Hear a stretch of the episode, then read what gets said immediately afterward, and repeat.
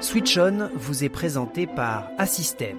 Accélérer la transition énergétique partout dans le monde, c'est la mission de nos experts qui vous accompagnent pour créer ensemble un futur énergétique fiable et viable pour tous.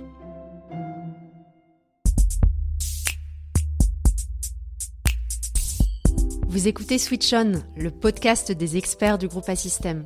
6 000 collaborateurs, 600 000 milliards de neurones et 10 000 fois plus de synapses sont à votre service et au service de la transition énergétique.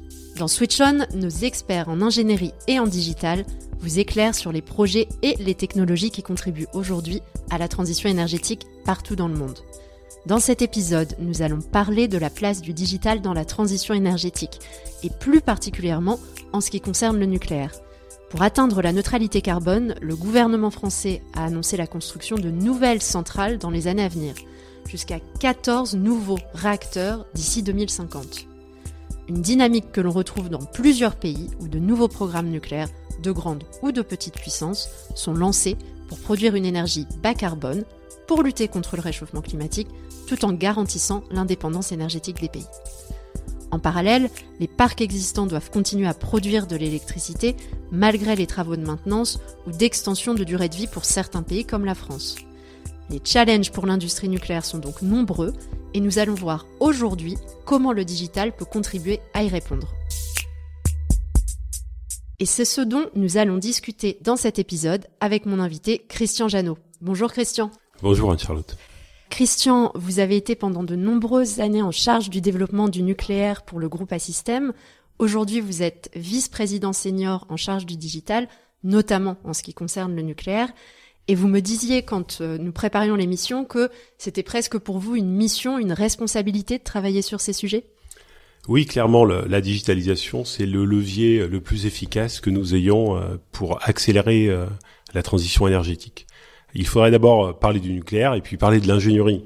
Euh, à la base, il y a mon engagement au sein d'un système, avec un système euh, qui est une ingénierie technique pour délivrer euh, des projets qui impactent notre environnement, qui impactent notre développement durable. Et puis euh, le nucléaire, qui, euh, on, on, le voit dans notre actualité, finalement rappelle tous ses atouts, celui de produire massivement d'électricité décarbonée, ce dont nos, nos sociétés ont besoin. Clairement, l'adoption des technologies digitales par l'ingénierie permet aujourd'hui euh, de mettre en œuvre plus rapidement cette transition énergétique.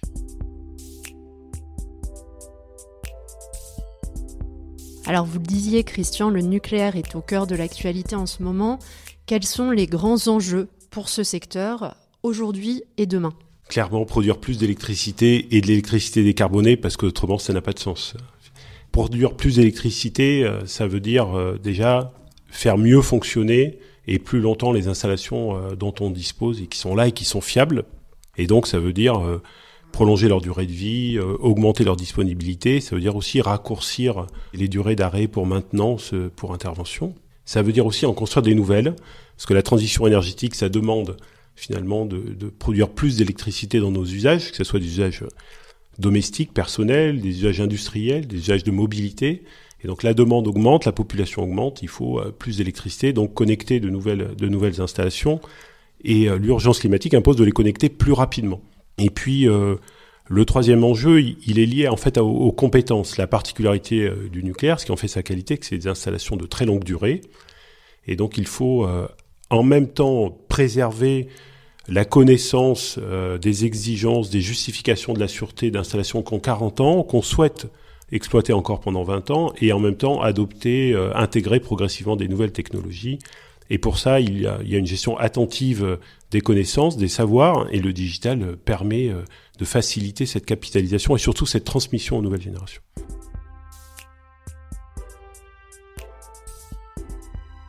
Alors, on va reprendre ces enjeux dans l'ordre. Le premier enjeu, donc si je comprends bien, c'est la capacité à produire plus d'électricité avec le parc actuel. Très concrètement, comment est-ce que le digital peut aider? Le digital peut aider dans, en fait dans la, meilleure préparation des interventions. C'est des installations dont on attend un haut niveau de sûreté, un haut niveau de disponibilité. Et pour ça, il faut préparer euh, les interventions pour maintenance, notamment, ou euh, les jouvences euh, techniques pour pouvoir étendre leur durée de vie. Et par le digital, on peut mieux préparer, mieux anticiper ces interventions, que ce soit d'un point de vue étude, conception, justification auprès des, autorités de, contrôle, ou aussi préparation des intervenants euh, qui vont réaliser l'opération. Et donc on a à notre disposition euh, toute une batterie d'outils qui permettent de faire des simulations, des modélisations, qui permettent aussi de sécuriser euh, la préparation des, des dossiers, c'est-à-dire la transmission à un opérateur qui va réaliser l'intervention des éléments techniques, des données techniques dont il a besoin, des plans, et puis ça permet aussi de pouvoir s'entraîner sur un jumeau numérique de manière à in situ faire l'opération plus rapidement et bon du premier coup et réduire en fait cette durée cette durée d'aléa pendant les interventions. C'est là où finalement les technologies digitales par la gestion des données, par euh, le côté euh, facile finalement de la visualisation permet de faire des répétitions à blanc et permet d'avoir des gens qui sont prêts, qui sont formés et des interventions qui sont bien faites du premier coup. Vous le disiez, malgré tout, le parc actuel ne suffira pas. Il y a aussi un enjeu énorme de nouvelles constructions et comment est-ce qu'on accélère ces phases de construction. Est-ce que là aussi, le digital est un levier d'accélération? Forcément, et on en attend même une performance de l'ordre de 30%. En fait, on parle de quelque chose d'important. Quand on parle d'un levier de performance sur des installations, on espère pouvoir les construire maintenant en 7 ans, 8 ans, euh, depuis les, premiers décrets d'autorisation. Le digital intervient à, plein de niveaux. En fait, pour qu'un projet soit connecté plus rapidement au réseau, d'abord, il faut qu'il soit mieux préparé. Préparé, ça veut dire euh, présenter aux autorités de contrôle, présenter au public aussi euh, dans, son, dans son acceptation. Et là, à nouveau, le digital ben, permet d'avoir une représentation visuelle. Finalement, on permet aux gens de se rendre compte de la décision qu'ils vont devoir prendre ou qu'ils vont devoir supporter. Puis après, on rentre dans une phase de conception détaillée où finalement il y a un architecte qui part d'une conception fonctionnelle et puis qui va la détailler, qui va la transmettre à des industriels qui vont fabriquer. Et là, évidemment, par une meilleure collaboration, une meilleure partage des données, par un, travail en commun, qui d'ailleurs ne nécessite plus par le digital d'être fait au même endroit tous ensemble, hein, mais qui permet d'étendre le, le, partage et la, et la collaboration. Et en fait, on peut faire travailler l'architecte, l'ensemble de sa supply chain, de, ses contractants, tous ensemble en même temps, de manière à arriver plus vite à un accord sur euh, l'architecture technique, sur la manière de réaliser, la manière dont on va contrôler la réalisation. Donc ça, c'est toute la phase finalement de développement de la technologie. Et puis après, euh, ce sont des grandes installations assez massives. Elles ont, elles ont quand même l'avantage d'occuper très peu de place au sol par rapport à la puissance qu'elles produisent, mais il y a quand même une phase de construction euh, non négligeable. Et donc le digital, là, permet, on revient à ce qu'on a dit avant sur euh, la, maintenance du parc, on peut visualiser, simuler, mesurer l'avancement physique. Aujourd'hui, les technologies nous permettent de scanner une installation en construction, en moins de 24 heures de coller l'image de ce qu'on a construit sur l'image de ce qu'on avait prévu de construire, sur les plans initiaux, de faire de la vérification, de faire des corrections en temps réel.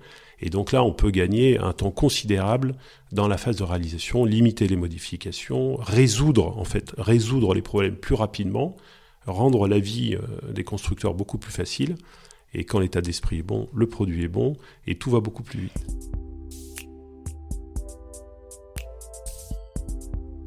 Est-ce que vous avez euh, quelques exemples de projets euh, sur lesquels vous travaillez chez Assystem et donc sur lesquels justement vous utilisez ces technologies digitales sur les phases de, construction ou de mise en service?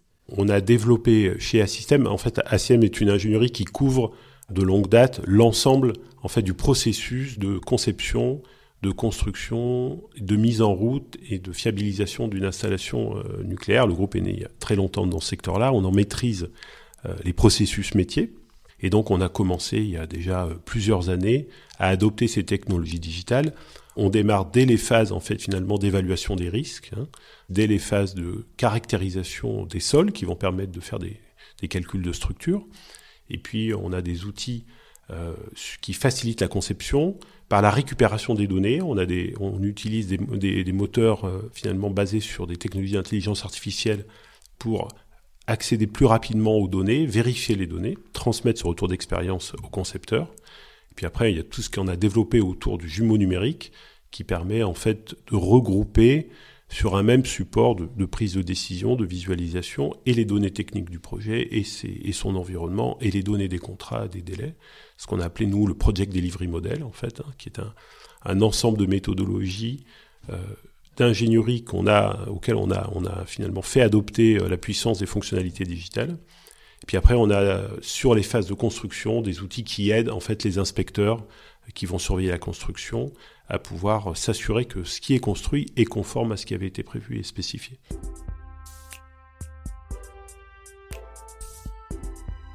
Alors vous parlez euh, des inspecteurs, des équipes, des ingénieurs impliqués sur ces euh, projets-là. Les compétences, j'imagine, sont aussi un enjeu clé, la gestion des talents. Est-ce que là aussi le digital peut permettre euh, une meilleure organisation des compétences? Et si oui, comment, Christian? Alors de manière très pragmatique, d'abord pour nous tous, c'est beaucoup plus facile de suivre un tuto. Finalement, quand on, on achète un, un, petit device à titre personnel, on est beaucoup plus à l'aise avec une vidéo, un tuto, qu'avec un manuel de 53 pages. Ça s'applique aussi aux ingénieurs pour les technologies plus complexes, c'est-à-dire que la visualisation, par l'enregistrement des données, par la superposition de connaissances et de, représentations visuelles, permet, le visuel est rentré dans nos vies aujourd'hui, et permet une transmission, un partage beaucoup plus rapide, beaucoup plus ludique, euh, finalement, de ces savoir-faire-là. Au-delà du fait que ça permet d'archiver, hein, sur des installations de très longue durée, le papier, euh, ça a certaines vertus, mais avec des conditions euh, d'archivage très sévères. Le, digital permet d'aller rapidement chercher dans des données et d'aller assez facilement, finalement, transmettre ce savoir-faire-là à des nouvelles générations. Les nouvelles générations étant elles-mêmes nées du digital et dont ayant beaucoup plus d'aptitude à apprendre via, via ces supports-là que via des supports documentaires. Et donc le digital intervient dans, deux domaines. D'abord, c'est euh, développer un côté ludique euh, qui permet de, transmettre cette information des anciennes générations aux nouvelles générations qui sont nées dans cet environnement-là.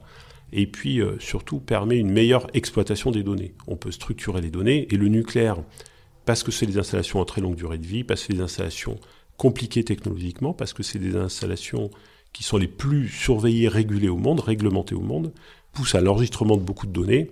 Et donc, euh, finalement, ces données-là, il faut les valoriser, il faut les repérer, il faut les maintenir en condition de disponibilité permanente. Et le digital, euh, par toutes ces technologies de lecture du langage, de lecture des images, nous permet en fait d'accéder très rapidement aux données.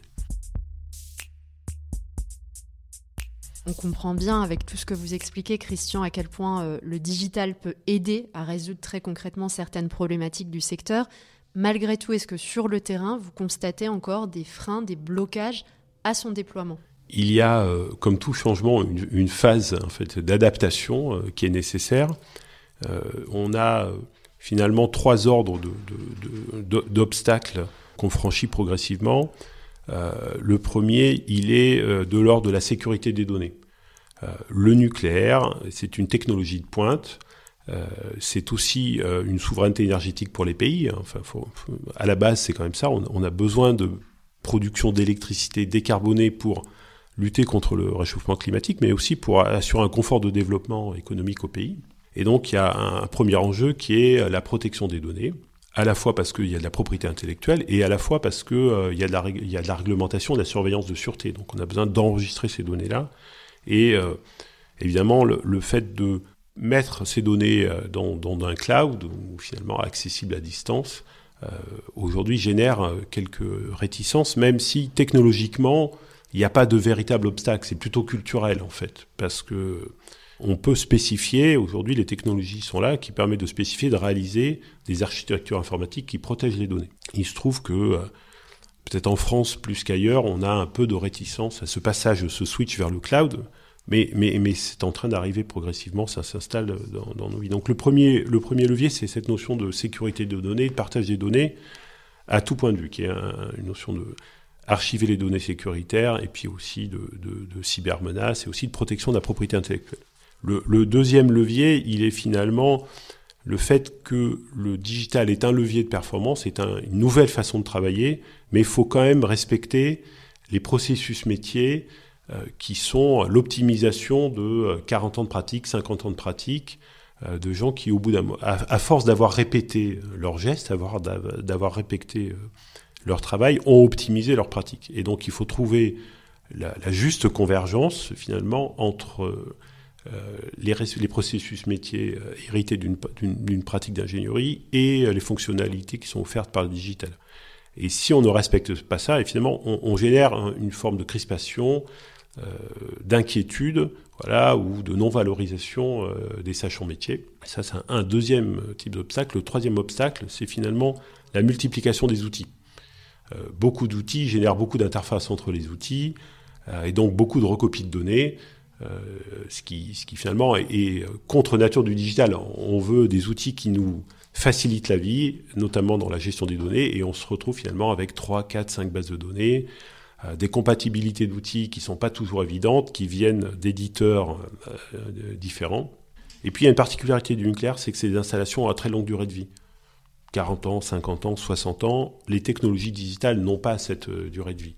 Et donc finalement, au cours de la vie d'une installation, euh, les ingénieurs, les opérateurs, ils vont voir arriver devant eux plusieurs technologies digitales et ils vont devoir finalement faire l'effort de s'adapter plusieurs fois à des, ergonomies ou des pratiques différentes. Et donc on, doit tenir compte aussi de ce facteur-là pour s'assurer de la continuité des données, euh, s'assurer aussi de la bonne interopérabilité euh, des outils, puisque l'objectif, en, tout cas le moyen de mise en œuvre, c'est quand même une meilleure collaboration globale. Et donc il faut lever ces restrictions, ces difficultés de communication entre les outils. C'est là finalement que Assystem a une vraie valeur ajoutée, une vraie proposition de valeur, c'est qu'en fait on combine les technologies digitales et l'expérience et l'expertise des processus euh, métiers d'ingénierie, puis des processus métiers du nucléaire. Et vous posiez au début la question de, mon mouvement personnel, de mon switch à moi vers le digital. En fait, euh, ce mouvement-là, il, euh, il, facilite, ou en tout cas, il montre le chemin de Assystem va combiner son expérience métier d'ingénierie, son expérience métier nucléaire, sa connaissance de ces processus clés avec les technologies digitales, et j'en suis en fait finalement un peu le... Mon mouvement en est l'incarnation, on offre la combinaison de ces deux savoir-faire-là, à la fois pour être plus efficace dans nos services d'ingénierie, et à la fois pour aider les clients finalement à faire ce chemin-là, parce que nous on a commencé à le faire en 2016, on s'est équipé de toutes les technologies digitales pour nos propres bureaux d'études, donc on a maintenant six ans d'expérience sur l'adoption de ces technologies-là. On a vu en tant qu'ingénieur quels étaient finalement les, les manques ou euh, les petits plus à aller chercher. Et donc on propose de partager cette expérience-là. La mission des équipes digitales d'un c'est ça en fait, c'est euh, accompagner, accélérer l'adoption des technologies digitales pour que l'ingénierie finalement accélère la livraison des projets, qu'on ait une connexion réseau plus rapide, hein, aller plus vite vers la réponse aux défis du changement climatique, et en même temps, on a un service d'accompagnement au changement, de conduite du changement, d'aider à la, en fait, à la prise en compte à la fois de la performance des technologies digitales, mais du respect des processus métiers des clients.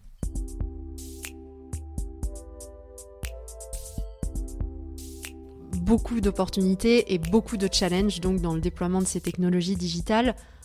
Je pense qu'on l'aura compris, mais le digital reste selon vous un véritable enjeu stratégique pour le nucléaire, Christian? Ça reste un, enjeu stratégique à, deux niveaux. D'abord, il y a le fait que euh, ça fait partie finalement maintenant de nos pratiques quotidiennes, en dehors du nucléaire. Chaque individu, euh, dans sa pratique quotidienne, a déjà basculé euh, vers le digital parce que c'était plus facile, parce que les barrières étaient plus simples à franchir. Mais il y a, ce, il y a, cet enjeu de d'accueillir des nouvelles générations, d'apprendre à travailler de manière plus, plus collaborative, d'avoir une collaboration plus étendue il y a un enjeu euh, premier qui est quand même euh, la réponse aux défis climatiques et qui est euh, d'avoir plus d'électricité décarbonée. Il faut absolument que partout dans le monde, les pays finalement engagent ce changement entre beaucoup de consommation d'énergie fossile vers beaucoup plus d'électricité et d'électricité décarbonée. Et ça veut dire que la réponse de l'ingénierie, c'est de faire en sorte que les projets accélèrent, qu'on les mette à disposition plus vite. Et le digital permet ça, parce que le digital permet de la recopie, donc on peut, on peut aller dans des effets séries. Euh, la France a, dit qu'elle voulait faire 6 à 14 réacteurs, au moins 6 fois le même. Et donc le digital permet euh, d'accélérer cet effet série, ou en tout cas d'accélérer euh, le bénéfice ou les avantages de l'effet série. Ça permet de mieux travailler ensemble, et donc finalement on fait moins d'erreurs. Si on fait moins d'erreurs, on livre plus vite, des outils plus faciles, plus de modélisation, plus de simulation beaucoup de facilité à prendre des décisions. Si on prend des décisions, on résout nos problèmes. Si on résout nos problèmes, on livre les projets plus vite. Eh bien, merci beaucoup, Christian Janot. Je rappelle que vous êtes vice-président senior en charge du digital chez Assystem. Merci d'avoir partagé votre expertise avec nous aujourd'hui. C'était Switch On, le podcast des experts du groupe Assystem. 6000 collaborateurs, 600 000 milliards de neurones et 10 000 fois plus de synapses sont à votre service et au service de la transition énergétique. Retrouvez l'ensemble de nos services en ingénierie et en digital sur notre site web assystem.com. Rendez-vous très bientôt pour un nouvel épisode.